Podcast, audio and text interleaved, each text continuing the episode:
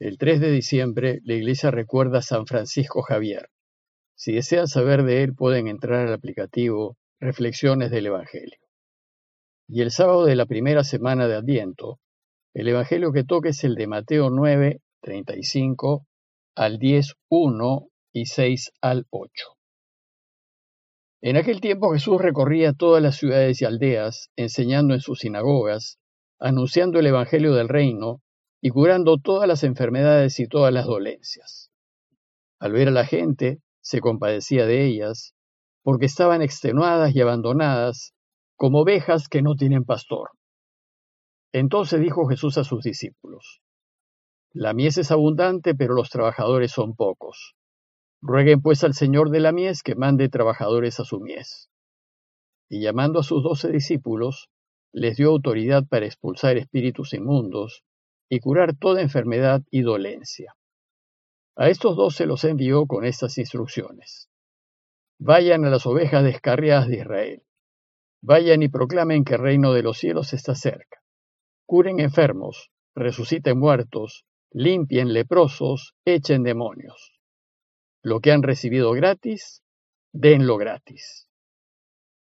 Con el texto de hoy terminamos la primera semana de Adviento, es decir, la primera semana de preparación para la venida del Mesías y la primera semana de preparación para su nacimiento.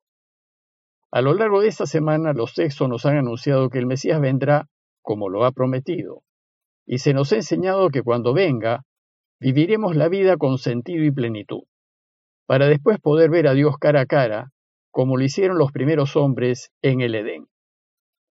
Y como lo que ofrece la venida del Mesías es algo verdaderamente extraordinario, el pueblo judío le esperaba con mucha intensidad y deseos. Sin embargo, el pueblo esperaba su venida con más fuerza y de manera especial en épocas en que pasaba dificultades, como lo fueron esos tiempos en que Israel estuvo ocupada por las fuerzas romanas. Ahora nosotros, la Iglesia, debemos esperar su segunda venida con la misma intensidad, especialmente en estos tiempos tan difíciles en los que vivimos. Esta primera semana de Adviento termina diciéndonos que si bien el Mesías llegará, no se sabe cuándo lo hará, solo nos queda esperar, pero sabemos que llegará, y ojalá sea pronto. Y mientras esperamos, ¿qué debemos hacer? Bueno, pues el relato de hoy responde a esta pregunta. Veámoslo más en detalle. El texto de hoy empieza con un resumen de la actividad de Jesús. Dice el texto que Jesús recorría todas las ciudades y aldeas enseñando en sus sinagogas, anunciando la buena noticia del reinado de Dios y curando todas las enfermedades y todas las dolencias.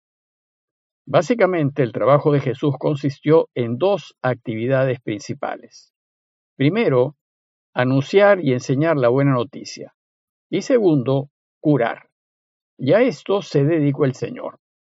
Fue un trabajo incansable, recorriendo a pie o en barca todos los pueblos y aldeas de Galilea y anunciando a todos que Dios viene a reinar, anunciando que esto que esperó el pueblo por siglos ya se está realizando, enseñándonos cómo hay que vivir para que el reinado de Dios sea posible y poniendo en práctica lo enseñado, es decir, ayudando, curando y sirviendo. Y lo que motivó a Jesús a realizar este frenético trabajo fue la situación de la gente. Dice el texto que al ver a la gente se compadecía de ella porque estaba extenuada y abandonada como ovejas que no tienen pastor. Jesús es consciente de la situación en la que vivía el pueblo en su tiempo y es consciente de lo que hoy vivimos. Él mismo fue parte del pueblo y supo lo difícil que era vivir en condiciones de invasión de escasez, de falta de libertad, de imposiciones. Pero lo que más preocupó a Jesús fue la falta de buenos líderes que guiasen al pueblo en medio de esta situación. Los líderes espirituales de la época se preocupaban más de sí mismos y de estar bien con los romanos a fin de conseguir beneficios que de mejorar la situación de la gente. Por ejemplo, el sumo sacerdote negociaba prebendas con los romanos a cambio de dejar a su grupo disfrutar de un cierto poder. En consecuencia, la gente vivía extenuada y abandonada como ovejas sin pastor. Entonces dice el texto que Jesús dijo a sus discípulos, La mies es abundante, pero los obreros son pocos. Rueguen pues al Señor de la mies que mande trabajadores a su mies. Se llama mies al cereal que ya está maduro y listo para ser cosechado. Y aquí Jesús compara la situación de su pueblo con la mies. El pueblo está listo, el grano está pronto para ser cosechado y es abundante. La imagen de la cosecha en la Biblia se suele usar en dos sentidos. Primero como imagen del juicio, pues en ese día se separará el buen fruto del malo. Y segundo como imagen de la reunión de los justos en el reinado de Dios. Más precisamente, la cosecha es imagen de la venida del Mesías. Pues cuando el Mesías llegue, separará a aquel que está con Dios de aquel que está en contra. Y reunirá a quienes están con Dios para que disfruten de ese mundo nuevo que nos tiene preparados y de la felicidad que Dios quiere para ellos. Pero el problema es que no hay suficientes trabajadores. No somos muchos los que estamos dispuestos a cambiar primero nosotros para después poder ayudar a cambiar al mundo. No somos muchos los que queremos trabajar para que el mundo sea bueno para todos y aliviar a tantos que viven extenuados y abandonados. Es decir, no somos muchos los que queremos ser personas para los demás. La mayoría se contenta con estar bien y segura, sin importarle cómo le vaya a los otros. Entonces el texto nos dice que Jesús envía a los suyos, a nosotros, a esta tarea. Dice que llamando a sus doce discípulos, les dio autoridad para expulsar espíritus inmundos y curar toda enfermedad y dolencia. Los doce representan a las doce tribus del pueblo de Israel, es decir, a todo Israel. Y ahora representan al nuevo pueblo de Dios, a su iglesia, que debe abarcar a todo el mundo.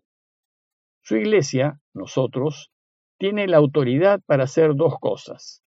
Primero, para expulsar espíritus inmundos, es decir, para luchar contra toda clase de mal. A los espíritus inmundos se les llama también espíritus mentirosos, pues la mentira, el engaño, el fraude, la infidelidad, el jurar en vano, es lo que echa a perder este mundo. Y segundo, para curar toda enfermedad y toda dolencia, es decir, para ayudar, servir y preocuparnos de los demás, en especial de quienes más necesitan. Es de notar que en ese momento Jesús no dio a sus discípulos el poder de enseñar. Esto lo hará al final, cuando entiendan que su camino supone pasar por la cruz. Recién después de la experiencia de la resurrección, los suyos le encontrarán pleno sentido al camino de Jesús y lo podrán enseñar con autoridad. Lo que Jesús desea es que su iglesia continúe con la obra que él comenzó hasta que vuelva por segunda vez. Y el texto termina diciéndonos que a estos dos se los envió Jesús con estas instrucciones. Vayan a las ovejas descarriadas de Israel. Vayan y proclamen que el reino de los cielos está cerca. Curen enfermos, resuciten muertos, limpien leprosos, echen demonios. Jesús nos pide que vayamos primero a esas ovejas perdidas que no tienen pastor. Y en esos momentos era el pueblo de Israel.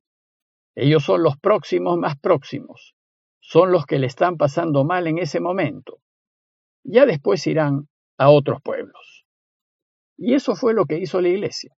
Primero anunció la buena noticia a Israel, y cuando Israel ya no quiso escuchar el mensaje de Jesús, entonces se abrió hacia otros pueblos, y gracias a ello nosotros somos cristianos. Por tanto, ¿qué debemos hacer? Primero, proclamar con nuestro modo de vivir que el reino de Dios está cerca, que el Mesías está por venir y que nos espera un futuro mejor. Proclamar que ya pronto llega a terminar con el sufrimiento, la enfermedad, el hambre, las guerras y las discordias, y con la muerte. Y segundo, hacer realidad del reino y así demostrar que Dios ya está reinando. Esto lo haremos curando toda enfermedad y toda dolencia, limpiando leprosos, es decir, perdonando a todos, todo y siempre.